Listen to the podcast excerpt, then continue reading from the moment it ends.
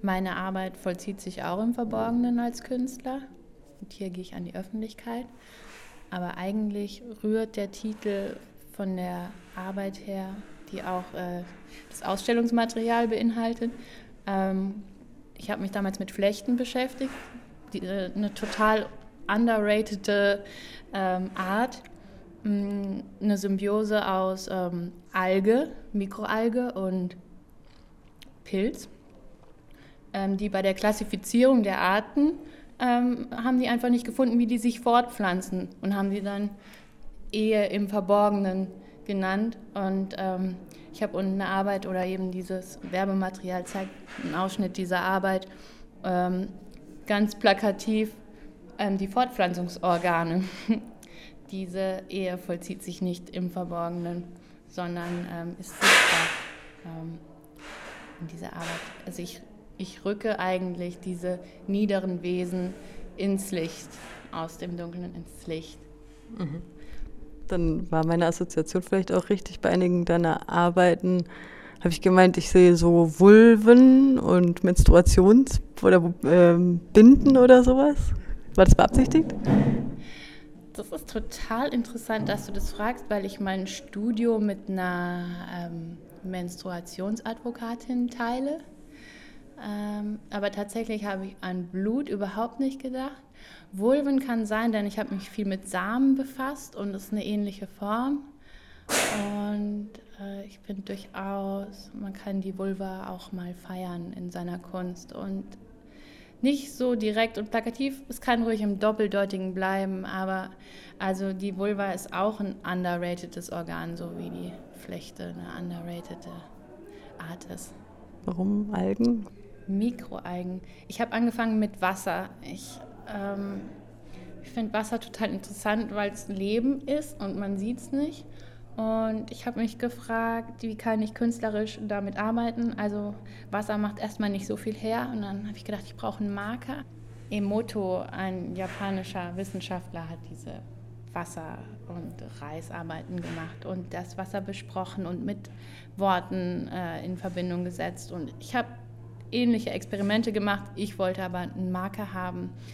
Wenn du ähm, diesem Wasser Aufmerksamkeit gibst, dass es dann ähm, auch gedeiht. Und wenn du eine Alge drin hast, eine Mikroalge, grünes Wasser und diese Aufmerksamkeit drauf gibst, dann siehst du, dass es wirkt, viel mehr als bei Wasser. So für die künstlerische Arbeit brauchte ich die Mikroalge. Und dann war es so im Laufe der Arbeit, dass ich mich in das Material verliebt habe.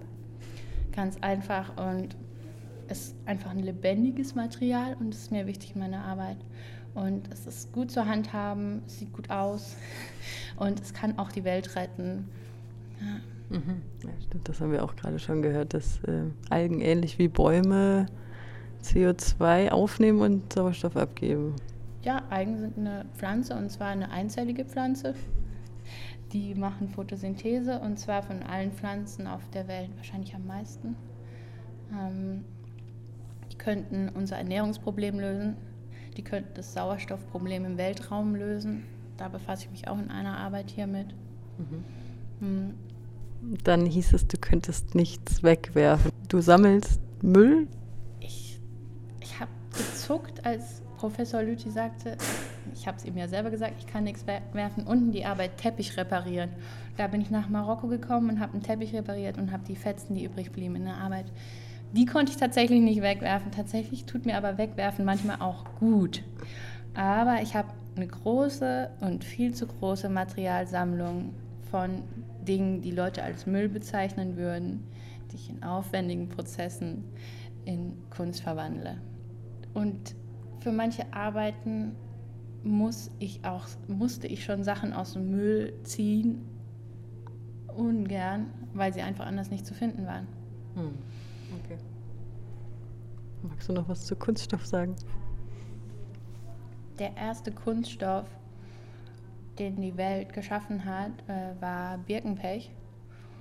Ähm, das ist schon gut 10.000 Jahre her. Ich habe eine Arbeit hier, die heißt Küchenschicht. Die ist aus äh, Küchenabfällen unserer Zeit entstanden. Die Archäologen der damaligen Zeit, ich weiß nicht hier gibt es in der Gegend auch so Pfahlhäuser. So.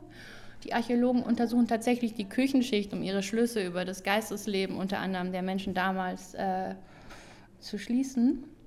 Und sie haben in dieser Küchenschicht von 10.000 Jahren grob Birkenpech gefunden und konnten daraus schließen, also Birkenpech, der erste Kunststoff, dass die damals schon kommuniziert haben müssen, das weitergegeben haben, dieses Wissen. Mm, ich habe jetzt eine Arbeit aus heutigem Kunststoff für die Archäologen der Zukunft gemacht.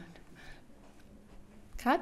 Außerdem, Kunststoff ist überhaupt kein künstliches Material. Es ist aus Erdöl entstanden und dieses Erdöl ist aus Pflanzen entstanden.